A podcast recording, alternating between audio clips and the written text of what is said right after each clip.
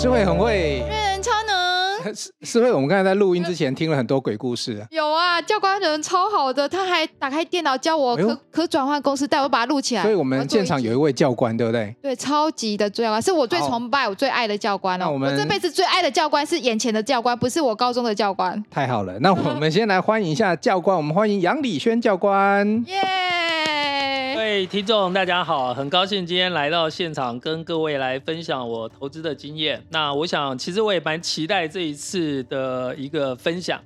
好，有没有教官来？有没有？我们这次奉上特效，都没有掌声，教官就有掌声。我跟你讲为什么？因为开玩笑，因为我我刚才跟教官先聊了一下，我们发现发现哈，其实教官他不是。标准军事学校，他其实是念一般大专院校，然后从预官、只职预官那个体系出来，然后我发现我们 我们入伍的期间大概就前后期的时间。真的吗？对，我们就我四十四期，他四十五期，所以实际上我们大概只有差一年的时间。你是他学弟？我我算了，算学弟啦。对啊，入一入伍的时间来讲，而而且因为都是穿过军服的哈，所以我这一集是特别跟师会，师会说要防你一集，我特别插花。然后抱他的大腿，这我也非常的乐意啊，我也非常乐意。这一集是别的地方听不到的，就绝对听不到的。嗯、对，因为呃，我我自己觉得说，哎，身为教官，教官是真的教官哈。教官你，你你你自己先跟听众朋友分享一下，你这个教官这个称号是什么样的历程来的？好，我真的是教官哦。那应该就是说，我在民国九十六年的时候哦，民国九十六年的时候，我当时我决定要去考军训教官。好，那我在国防部服务了十四年以后，我觉得，哎，我的人生呢，我想做一些改变。那因为我以往我在任何一个单位，我的做法就是说，其实我一个单位熟悉了之后，我很喜欢把我的业务来去做资讯化。这最主要是在于以前我所读的学校，啊，而我以前读五专的时候，我是读商科的。那我们学校非常重视了技能的一个教育，他说。你们未来，我们学校培育你们出了社会以后，你们要能够马上能够工作。所以呢，如果说你们要插大呢，那些什么你要去学那些微积分，其实我们学校不会教你。我们希望每个从我们学校出来的学生，未来在踏出这个学校的时候，我们希望你就能够马上就业。那么，于是呢，其实我在学校就非常重视资料库的能力啦，还有一些电脑资讯的能力。所以我考。预备军官，其实我在专三在呃成功岭那边结束了以后呢，其实，在成功岭那一段时间，其实我觉得，哎，发现我们的少尉排长，哎，我觉得他的生活，他也是只是军官，我觉得他的生活其实蛮不错的。所以我在专三离开了成功岭之后，我就下定了决心要去考预备军官，于是我就开始去收集相关的一些资讯，去买预备军官的考试的书，还有预备军官相关相关该具备的。专业知识，哦，那所以，我同学都在准备插大，在那一段时间，其实同学都在准备插大，大家也觉得蛮奇怪的，怎么我们班上有个同学在准备预备军官考试，而且看的都是 什么智力测验啦、英文啦，哈、哦，这些东西。好，那可是还不错的，就是说我在呃五专毕业之前的寒假，哦，就是在寒假的时候，预备军官考试考完之后还不错，蛮运气蛮好的，就是在。预备军官的志愿役的部分，呃，我拿到了全国的第二名，全全国哎，对，当时全全国第二名，但是就还不错，就是考完之后按照那个成绩，我可以去选择军种跟官科。那因为其实我一直有在做功课，我就知道当时的联勤啊，联勤它是上下班的单位，于是我就选择了到联勤兵工厂。哦，选择到联勤兵工厂，所以教官挂的官科是呃，我刚开始我是选择联勤经理，哦、经理官科哈，经理官科。那经理官科其实联勤就是现在的军备局所属的单位，哦，所以我就一开始就呃，民国八十三年就到了联勤兵工厂报到。好，联勤兵工厂报到在人事部门，其实我们兵工厂非常的大哈、哦，那大概走按照那个围墙绕一圈走，大概要四个小时哦、嗯，但是那个环境还不错。可是我在那个单位，其实我在任何一个单位，就是把以前所学的，呃，把它资讯化，因为我管人事资料要管一千多个人事资料，所以我就自己写程式，因为以前学校非常重视资料库的能力，于是我就自己写。资料库把我的业务资讯化，一千多人的人事管理，我就把它资讯化了。之后呢，大概两到三年的三年两年多的时间呢，哎，这是我觉得人生总要需要有一些不不一样的、嗯、哦，因为我在一个地方，其实我还蛮容易太油条，嗯，于是呢，哎，因为我自己以前是学国际贸易的，我学了五年的国际贸易，那我就去研究了一下，然后原来联勤司令部里面还有一个单位是在中正机场，也就是现在桃园机场负责进出口，嗯，哎，于是我就申请请调到中正机场去做进出口，嗯、那其实也是一样。我个人的习惯就是说，到这个新单位之前，我就开始去买，我就去买海关关税手、海关实务手册，嗯，哦、海关的相关的资讯，我哎，我就开始去研究哎税则、税率、税法。所以教官好认真哦。所以像 说很认真，像施惠有在做那个进出，哎，之前有在电子业在海外呃帮我们大家国家争取订单的时候呢，其实包含了什么？你那些的贸易条件啊，CIF 啊，CFP，呃，CFR 啊，那那些其实这些贸易条件条规，好，包含什么 C one、C two、C 三通关，关键这么清楚。哦，其实这些东西来讲的话，其实我在任职之前来讲的话，我又再把它 review 了一次，就是重新再把它再做一个熟悉。嗯、那到了中正机场以后呢，哎，其实我发觉我们的单位在资讯化其实是非常的落后，因为所有的业务，包含你一个货物进出口的通关的通关的一些手续、运输、分配到国内各个各个军事机关，都必须透过人工纸本重复的在做一样的东西，包含在仓库的管理。那于是呢，我又把它运用我自己资料库程式撰写的一些能力，我自己去。把整个单位的一个业务资讯化，就包含整个物流系统、跟运送单、库存清单、跟每日报表这些，通通做完之后，大概又经过了两三年的时间，我又对了，又失去了目标了啊！我就觉得说，哎呦，已经提升到一段时间，那于是我又请调，我就知道说，哎，情报机关在国防部的情报机关有一个缺。那哎，我也想说，哎，去那边试试看。于是我又后来又到情报机关去任职。哇，教官是求求学不止哎，一直在学习。后来到了情报机关任职了以后呢，哦，我就发觉，哎，我们有很多的情资系统的回传，其实都是透过人工的方式，在人工来去作业。后来我就开始去做资料系统，全台情报机关的资讯系统的一个建置，包含城市的情报资讯的一些回复。最后都是透过 Internet 直接线上线上会诊即时资讯的回来。那再来做完之后呢，后来到了国防部的情情报次长室，最后待了一段时间，我又请调到陆军司令部。在请调到陆军司令部，其实有一段时间，其实呃，应该是说这牵涉到军事，我也不多谈。但是就是说，其实我们长官比较重视的就是我们的建案能力。那对于资金开发的能力，其实长官其实认为就是说，这些东西委由外面的厂商来写就好了。那于是大概我有一半有半年的时间，每天忙碌，非常的忙碌，大概每天凌晨两点才离开办公室。离开办公室，其实我就在思考我的人生，我的人生该怎么样？我不希望我每天凌晨两点回该回到办回到家之后呢，哎，我太太在家其实已经在打呼了哦。那我觉得我的这样人生其实。不太有意义，我就开开始在思考未来该有什么样的人生，于是我就开始研究投资，还有我在想，我必须要改变我的环境。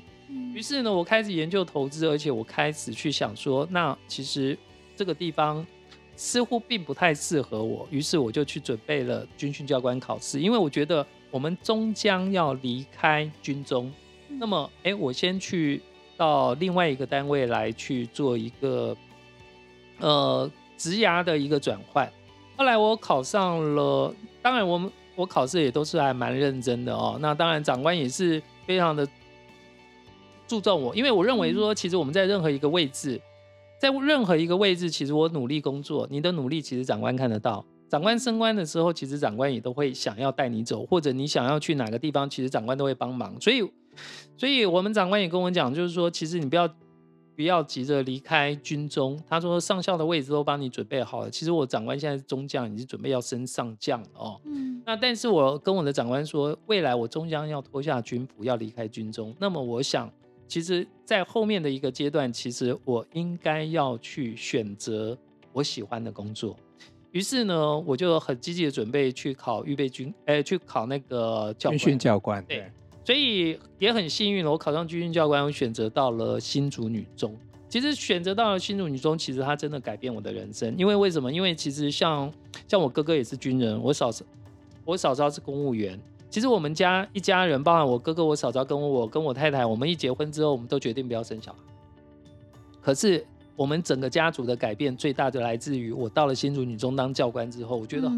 嗯啊，新竹女中的学生好可爱，好有礼貌，好乖哦，好聪明哦。新竹女中的听众有吗？一定很开心。我现在知道为什么杨教官要来我们这边录这一集，因为我们现在所在地就是新竹。对，对，这第一个这个很重要的一个缘分，对，对不对？然后我、嗯、我我插个话，我先回到最早那个教官想要当军人那件事情，我发现为什么我们今天在做 podcast？你不会跟教官一样吗？我也是在成功岭看见少尉排长那一身军便服。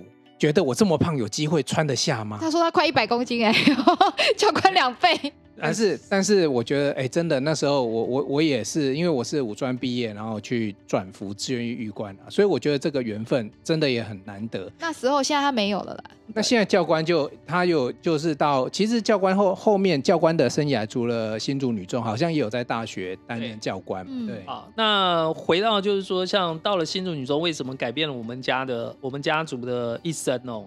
就是说，我到了新竹女中之后，发现学生可爱，我回家就跟我太太讲，哦，学生那么可爱，那么有礼貌，那我们来生个小孩吧。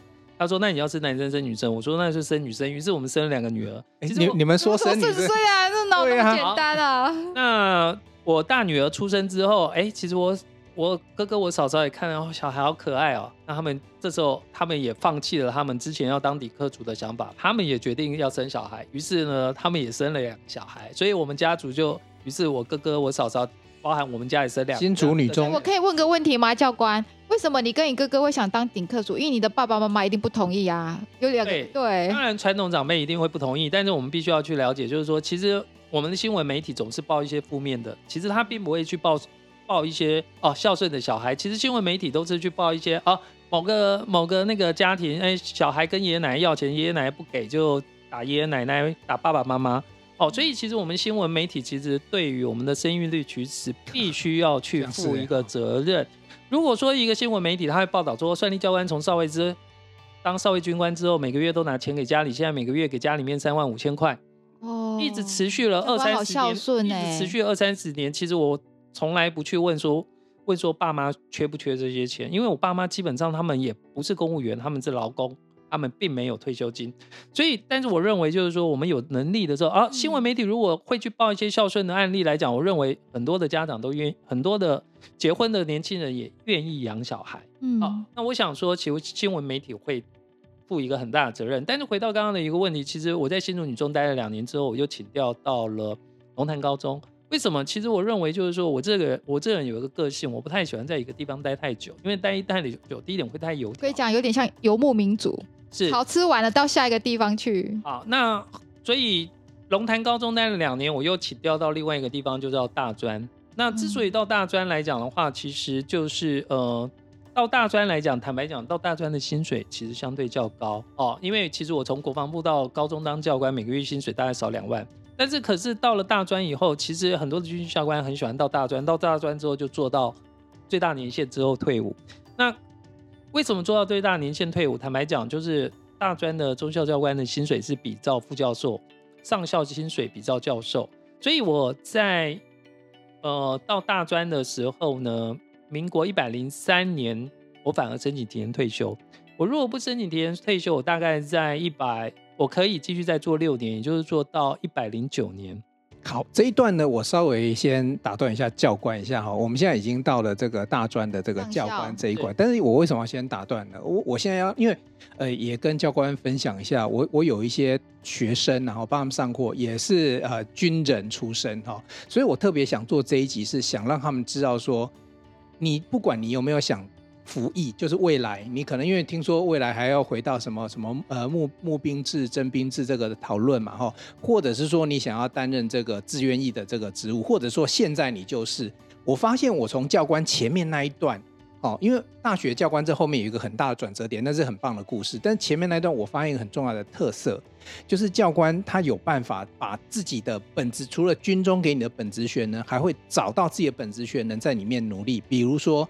这个跟教官现在在做的事情写程式很有关系。我们发现教官你到每个单位好像都还帮单位额外的付出，然后去做一些属于呃我我们认为一个呃幕僚或者是一个军职人员不见得一定要做的事情。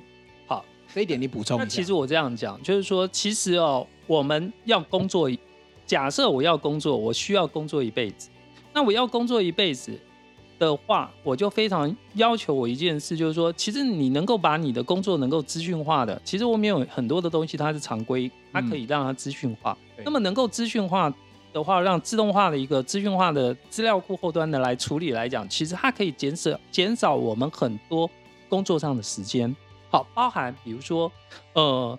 为什么在打字技能来讲的话，中打英打，我们以前商科非常重视。其实非常重视的原因是你一分钟打十个字，跟一分钟打一百个字，你在办公室办公的时间你就会差很多。嗯嗯，好，所以我要跟大家分享的一件事就是说，你在你的工作岗位上面来讲，其实你应该能够不断的去持续精进你的能力。当你把这些能力精进之后，你可以发觉后面你可以拥有更多的时间。那很多的朋友会问到，就是说，哎，那教官，比如说我可以分享，就是说，呃，我在军中来讲的话，军中以前非常重视两个能力，一个能力叫英文英文能力，一个叫做资讯能力。只要你资讯能力跟英文能力很很好的话，那一般来讲的话，在升官上面来讲，其实你也会非常的顺利。所以不管在资讯能力的一个提升，透过自学的方式，包含其实像现在的年轻人，现在的一些学弟妹来讲，我就非常的建议，像资讯能力、英语能力，在 Internet、在 YouTube 上面那么多的影音，其实我们有非常多学习、免费学习的管道。嗯，对，所以大家听到哈，尤其那个哈，我文宣班一期、二期、三期的同学们，其实我们就发现说，教官身上有一个很重要的特质了。这个特质就是说，嗯、你刚才讲那些是很轻松的，其实你要知道，军中哦，是会没有当兵很不小。我们的业务人员呢、啊，每天例行的业务哈、啊，大家都已经唉声叹气了。那教官，我猜了，你写程式当然有好处，就是写完之后增加那个效率。可是你写这个东西，势必是花你自己，比如说晚上的时间啊，或休假的时间，多花一点时间。简单来讲，教官在十几年前就让在帮国防部帮部队做数位转型。哇，有没有？这个是我觉得教官跟一般我看到的军人，因为很多的军人，我我想教官也知道，其实。埋怨的比这个这个休息下就想赶快跑出去，可是教官没有哎、欸，他一直在写程式哎、欸。其实哈，我所看到的就是说，往往我们往往我们看到在职场啦，在生涯，在在你的工作环境里面，常常有有很多人在抱怨他的环境，对，有人在抱怨他的环境，但是通常在抱怨他的环境的人，反而在这里做最对就。那但是我认为就是说，其实你倒不如当你在抱怨你的环境的时候，你倒不如去提升你自己的能力。嗯，当你提升你自己的能力的时候呢，其实你就拥有了选择权。嗯，就像哎、欸，我为什么在一百零三年申请提前退休？我申请提前退休的原因，就是因为当主动主被动收入其实已经差不多的时候，这时候我对于我人生我就拥有了选择权。我可以选择我要继续做，还是我要选择我要申请提前退休？哎、欸，这一点这有点哲理哈。当很多钱，他选择退休、欸，哎，让教官刚才讲一句，或者当你选择抱怨的时候，你反而待最久，因为你被困住了。对。可是当你选择找自己为自己找出路的时候，其实那能力在你身上，所以。反而衔接到，等下马上就衔接到教官，他在大大学当教官，薪水听说也很不错的时候，百万年薪，他竟然可以，也是可以选择提早退休。他都说可以跟教授一样，所以大家如果做不到教授没关系，去做上校，去当军人也是一途。但是呢，教官他没有贪图在这个时间多多，因为我们之前在聊哦，也有另外一个人就是叫齐柏林，他也是当公务人员，他剩两年就退休，二十五年。但是呢，他他觉得两年后他不知道还能不能飞，还不能空拍，所以他。放弃那个退休金的那个制度，给他的 bonus，他他退休了。然后教官是好像还差六年就可以有这个类似那个终身俸。对啊，只剩六年，而且教官才那么年轻。应该是说我在假设在不升官的一个状态下，哦，其实我是申请我是申请提前退休，我还有退休金没有错。其其实教官的意思是说，如果升官的话，其实我觉得按照教官这个认真是可以做到将军的。呃，就是比教授都这个都还高这样子。对，对啊、可是可是教官他有他自己的选择，因为他自己本身身上多了一些能力。对，应该是这样讲，就是说我申请提前退休下来，我如果不申请提前退休，按照我的阶级，我还可以继续做六年。嗯、可是我申请提前退休下来来讲的话，我每年的薪资是少七十万，也就是六年来讲，按照中校的阶级来讲，六年这六年提前退休六年，大概就少四百多万。嗯，可是对我而言来讲，我觉得人生你必须要去做一些选择。好，我的我的选择来讲一下，刚才教官说少七十万、几十万，是他还有终身俸，就是每个月有四万七。所以他说用少，所以但是呢，我要跟各位分享的就是说，我为什么申请提前退休，是因为其实我大女儿出生之后，其实改变我们的家庭，改变我的人生观。其实我以前会积极的在职位上面，我希望哎，我能够升官，好像是一种非常不错的荣誉。其实当然也是不错，但是我的想法，当我女儿出生之后，其实我的想法就是我的人生以我女儿为重心。好，那。我女儿出生以后呢，哎，其实我太太，我就叫我太太育婴留职停薪。所以，我大女儿出生，接着我女小女儿出生，我太太育婴留职停薪五年半。其实我们家的，刚才他太太跟我讲，他太太很可爱，就是我好羡慕哦。所以，其实我们家的，呃，在这五年半，就是靠一个小教官的薪水。好，其实靠这个小教官的薪水，最主要之所以能够只靠小教官的薪水，是因为其实我们。在还没有生小孩，九六年开始，我们就持续的不断的在投资。嗯，好，就是每个月有要求自己每个月很有规律的，至少拿下五万块去投资六趴子利率的股票，去投资这样的。我的想法很简单，五万乘六趴，那隔年就会有三千，十年就会有三万，二十年就会有六万。因为这样的一个想法来讲的话，哎，我有能力赚钱的时候，我就去好好妥善理财。可是，一百零三年申请提前退休，我的想法。如果我太太育婴留职停薪，小小小的满三岁以后，太太要回去上班。她回去上班的时候，我每个月我就要，哎，一个小孩要一万五，找保姆两个要去掉三万块。哦、那实质所得我一个月就要去掉三万块。那我每天开车从龙潭到台北，开车车子保养费这些也要去掉一万块，一个月去掉四万块。那么一年至少也要去掉五十万，再包含就是给保姆的年终奖金、过年的钱。那这样实际上实质所得，我并不会因为少了七十万我而少很多，因为为什么？我拥有陪伴我小孩成长的时间。再来一件事就是说，我们刚刚提到，在一百零三年，我的被动收入其实跟主动收入其实已经是相近了。哦，因为我被动收入已经超过百万，所以这时候其实我的所得税率肯定是超过百分之二十。嗯，那么我申请年退休下来，其实我申请年退休下来。我的退休金其实，在一定的基数底下，其实退休金是不用缴税的。那么我实际上我就可以把我所得税率有效的往下下降，反而我申请年退休下来，我的实质所得并不会比我在职来的少。所以我认为就是说，哎，虽然我在申请年退休的钱，我拿到了教育部两个主办业务的绩优，但是我认为就是说，我们终究。要脱下军服，那么还有一件事就是说，我对于我的人生，我可以开始，我趁年轻的时候努力工作，努力累积资产，做好投资。那么一旦当我有有选择权的时候，这时候我可以开始选择，我是不是要做一个我喜欢做的工作？那么工作不能一辈子，好，军人，军人基本上你做的再好，给你升个中将中，升个上将，未来时间到了。最大年限到了，你还是得离开军中。可是投资，我们看医师、律师、会计师这些专业人士，他可以做一辈子。那么还有什么样的工作可以做一辈子？就是投资。不管我十五十岁、六十岁、七十岁、八十岁，只要我有能力买股票，或者我有能力去选择投资标的，即使我现在什么事都不做，在这访问的我的同时。我所有的投资的公司都在帮我赚钱，甚至于我这些投资公司的这些几百万的员工都在努力工作。那么对我，教官是好多公司的股东，对啊，教官当自己的老板。我我 echo 一下教官哈，因为我我昨天正在我的书 final 在最后一个最后一个版本，他很认真读你的书，他最认真。对，然后然后我里面写到第二曲线，我想很多人现在都陆续的都会去听到这个东西叫第二曲线。那我觉得啦，教官其实很非常符合，就是说那个故事走到。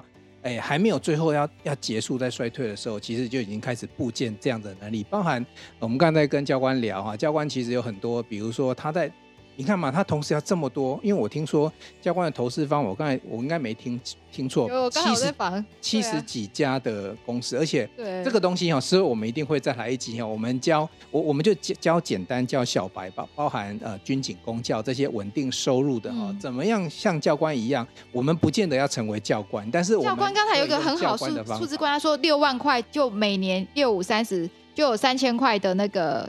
五六三十嘛，你五万块存六趴值利率。以前早期刚刚开始投资的时候，随便都是每一个五万就一个三千，所以那教官呃投资六年的话，我算一个一年也有三十几万，因为他每一个月强迫自己存五万块嘛。你是这么开始的？对啊，对啊，就是第一年来讲的话，刚开始投资其实很复，这这个东西其实就是一个复利的效果，是六十万嘛。其实就是很多很多人在早期刚开始投资的时候，他觉得太慢。现在的散户，现在很多的。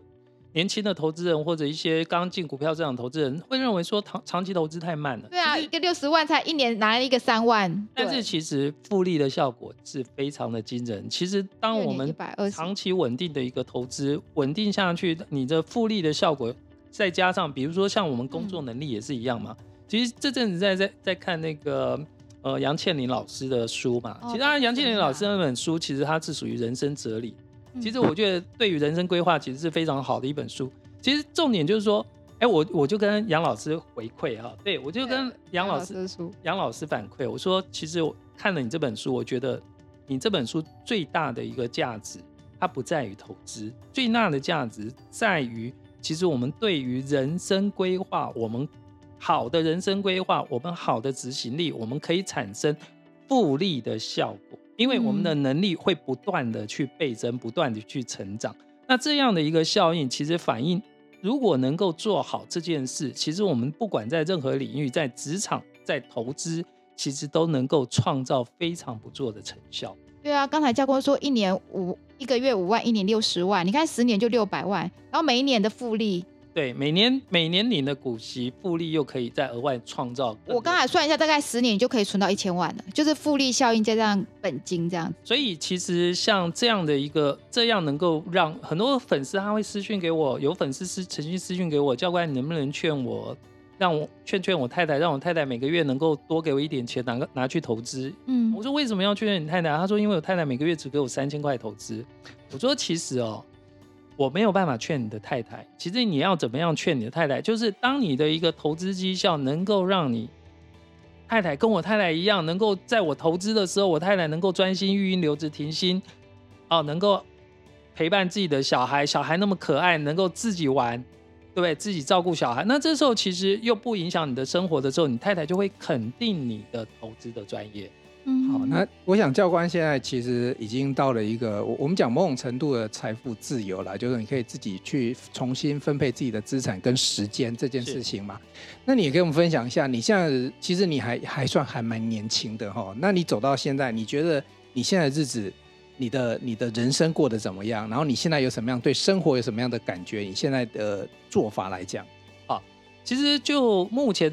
到这样来讲，到这个境界，其实在一百零八年到了。其实我一百零三年生以前退休，一直到了一百零五年，哎，一百零八年，五年的时间来讲的话，其实这时候，哎，我太太她因为孕留职停薪期满去上班了，我就觉得自己一个人玩蛮无聊的哦，自己一个人玩蛮无聊的。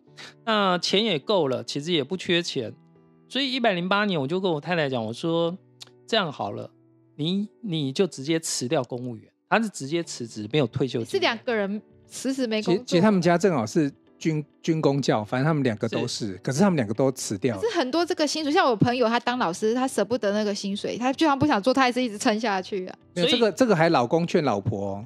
啊，老公也也辞职哎，还叫老婆辞职，所以你要负很大的是压力，要负责任哦。很多的公务员呢，寒窗苦读，好不容易考上了公务员，对不对？对啊，考考上了公务员会舍不得。但是我的想法是这样子，其实第一点，我们钱够用了。那再来就是说，其实我就叫我太太，我说你辞职吧。你如果不辞职来讲的话，那我们的被动收入这些税率来讲，其实也并不见得一定划算。那再来一件事就是说我一个人玩，其实。享受这样的人生，我觉得，呃，不太有意义。那不如你直接辞掉工作。所以其实你说问我说我现在的生活感觉怎么样？其实非常的不错，就是说每天早上就是送我女儿上学之后呢，我跟我太太就有时候吃早餐。所以你们常常有时候看到我吃早餐，FB 拍那个早餐，有时候吃早餐就哎、欸、吃个早餐就跑到了苗栗，跑到了新竹，跑到了台中，甚至有时候跑到了基隆花莲。好，那只要在我女儿放学之前，我回到了三点半，回到回到可以接小孩回到家之后，可以接小孩回家，基本上就好了。我觉得这样的生活其实是非常的惬意，因为我们往往工作的非常辛苦的时候，你可能想要有一个小确幸，说啊，我今天跟我老婆今天。今天请个假，那个我们去喝个咖啡干嘛？其实我每天都在过这样小确幸，而且我觉得教官很知足，就是常的，就是他，他不是一个虚华的人，我必须讲虚虚荣的人，他不是他。他很知足，而且教官有他有一点超棒的，因为其实我们刚才先前也聊，其实教官也，嗯、你看他现在样子，其实小时候家里也是苦过来的，所以他很能很能够体会那种，就是说呃家里在现金在资金上不是那么足的人的一些心态，所以他还给爸爸妈妈一个月三万五，而且很多单位要他去演讲，他其实不会有太大的价值，只要时间安排得来，他都愿意去分享，而且我觉得。我刚才一开始先听，因为刚才先录这个诗会，我我我坐在旁边不是赶你们，我是在默默听。我真的其实我很感动，因为教官去演讲不是因为钱了。像今天来，我老实说，我们就只有请教官 直接人餐厨便当，教官竟然愿愿意从北部来，好感动。而且他的分享的内容是非常有逻辑，这个我想跟念商科还有军人的训练有一点关系啦，有一点那个逻辑的训练是非常非常清楚。然后还有一个就是。呃，分享这件事情，我觉得教官真的是非常不吝啬。教官你自己平常也也也有常常在这样的分享的那个演讲的场合里面嘛，对不对？对，因为其实我的想法其实是很单纯，就是说，在一个分享的一个过程，我为什么愿意去做这些的分享？如果这样的分享，在一个演讲的场合，我能够改变一个人的人生，甚至于就是说我能够在这样的一个分享的过程，能够避免一个人。哦，在股票市场里面，或者在投资，或者在人生规划上面来讲的话，他能够避免很大的损失。那我觉得这样我就成功了。哦，那这样来讲，其实也是一个不做着报善做善念的一个想法。其实我有一个感触非常的深哦，就是有一次在有一个讲座，有一个讲讲座，有一个妈妈带着一个大概国小四年级、五年级的小男生来，他说：“教官，我看过你的第一本，我为。”我这几年投资，我输了非常多的钱。可是我为了，我为了想要哎了解投资，我去买了你的书，我去买了你的书来上。我今天来听你的演讲，可是呢，你讲的我都听不懂，怎么办？可是我看着他的那个儿子哦，国小四五年级的儿子，我就我看着他，其实我内心非常的感触。我为什么非常的感触？我非常感触的是说，我也有两个女儿。结果看着妈妈股票市场，这妈妈在股票市场里面一直输。可是我今天在演讲的一个内容，其实我都觉得这是在任何你在股票市场里面拼搏的人，在股票市场里面想要赚到钱的人，你都应该具备的基本常识。但是这妈妈她显然很明显的，她完全都不具备这基本的能力。那么，当你不具备这些基本的能力，你要在任何一个领域里面来去跟人家拼搏的时候，包含尤其在股票市场，每个人都是来跟你拼身家，想要从你口袋里面赚到钱的。那么，你只是拿你儿子或者拿你的未来家庭的未来生活拿下去去做赌注。所以我跟那个妈妈，我看着他的小孩，我跟他妈妈讲，我说：“这妈妈，我建议你。”直接离你现在先离开这个市场，嗯，你大量的阅读，等你具备了这些基本能力以后，你再来股票市场。因为我认为，在任何一个领域里面，你具备的专业能力，包含像我一样，在股票市场，我只要赢其他九成的散户，其实坦白讲，在股票市场我吃喝不尽。那么，你任何一个想要在任何一个领域能够发挥你的能力，能够赚到钱，必然你要成为一个专业者。所以呢，我认为就是给所有的一个想要真心在，尤其在这两年，很多人年轻人进到股票市场，想要从股票市场里面赚到钱的，其实我会很建议你们应该好先选择好好工作，好好工作，获得职位上跟个人本身本身本职技能的一个本职能力的一个成长，另外获得薪资的成长，去累积一定的资本。其实，在这一百零。一百零九年、一百一十年，因为疫情的关系，导致于很多人失去了工作。这些人以往在累积了很多的身家，累呃累积了一些存了一些钱之后呢，他这时候没有了工作，他就开始慌了，慌了他就去顶下一间店面，去开一间店面，去租房子，所以这去开开了一些餐饮店，或者开呃开了一些呃卖吃的。我甚至看到这在这两年有一些公司有一些餐饮店。他准备的营业现金只有半年，半年就关了，准备周转金啊。嗯、啊，那你存了一辈子的钱，结果你因为一时的一时的慌张，你就觉得就是我去开了一家店，我就可以赚钱。可是呢，反而你在这半年一年的时间，把你以往所累积的身家所亏光了，因为你装，其实现在开店不容易，装潢费。基本的设设备的成本，啊对啊，很贵啊，都会都会折旧折的。嗯、结果最后收了店之后，又再回去上班。嗯，我觉得我们人生并不能这样不断的重来。对，那么当我需要去做一个投资的决策的时候，需要把我以前的身家，我需要去做。支出的时候，其实我会比较建议每一笔的支出，每一个步骤，你应该都是研究好之后，你再去做决策，那这样会比较好。好，我刚才书上刚才有提到那个妈妈，好像书上有提到类似一个例子的，那教官就真的很诚信的建议你现在先不要进来。他教官有一句话说，如果你在股票市场投资一档股票都会输钱的话，那你现在先不要。先不要太早的就进来，对，所以付个钱都会难过，很受不了。而且教官是提倡一个非常非常就是好的观念，就是说不是是看那个数字上上下下，是至少你要看得懂财报。我们现在还不要管说那个鬼故事啊，那个可转换公司啊有一点技术问题，我们再一起来讨论。但是呃，我觉得那个光财报啊，大家如果你还听不懂 ROE、ROA，然后甚至 EPS 怎么来的，那些东西基本都不懂的时候，你只是知道跟人家的报名牌去走，其实。其实就是赌博，一种非常非常危险的，而且听消息面什么各方面的，所以我觉得今天真的要进到股票市场的话，这一本书叫做《教官财报有问题，看穿市场鬼故事，买到铜板好股》哦。这个其实书的光标就很吸引人，而且它是真的，我我们两个都看完了嘛，真的是很好用。对，而且这个这这对我来讲，股市水很深呐、啊。那这一本书呢，是水很深里面让我他今年开始在学投资。对，还还在皮毛哦。对，但是我觉得今天这一集我们先了解，哎，有一个军人，有一个教官，他就是家里也不是特别的这个含着金汤匙出生，但是靠着，我觉得中间我截取最重要的那一段，就是教官好认真哦，在工作的过程当中，他不只是自己工作做好，他还愿意多付出。所以你看，现在教官他有一个类似一个城市的东西，他就有办法在退伍之后继续用这个，继续用这样子的能力来服务大家。嗯，对，那而且教官有一个爱，就是说他的 iStock 是只送不卖，就是他只送有有缘人这件事。对，所以诗慧有没有兴趣听鬼故事？要。好，那我觉得这一集我们先从教官的故事着手，让大家知道哈，有杨礼轩教官现在有这一本书，市面上你可以呃买买来看哦。那再过来呢，如果说教官这边有太多太多这种投资一个很重要基础的观念。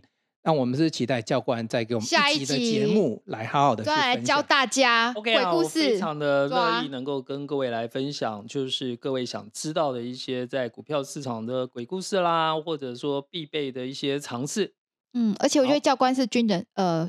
军人之光啊！我我我今天太开心了，因为我觉得就是我们差不多同期，可是你看，你我们同期出来之后，我的历练就不太，就完全不一样。教官在军人的职业啊，然后我出来，然后什么台积电晃晃一晃又变导演。其实每个人都有自己的故事啊，可是最怕最怕就是遇到鬼故事。你只要好好的做，其实每个人都可以是是这个世界上一个很重要的一份子。好，好不好？那我们再一集好好的来了解这个投资的知识。好，那我们就下一集再见。好 OK，拜、拜拜，拜拜。